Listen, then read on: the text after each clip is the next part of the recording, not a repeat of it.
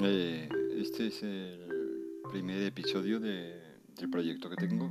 Es un podcast y quería empezar simplemente por comentar un poco el prólogo de, de mi idea. Simplemente compartir las vivencias de, desde pequeñito hasta, hasta ahora de, de una persona que vivió más de lo que quizás se merecía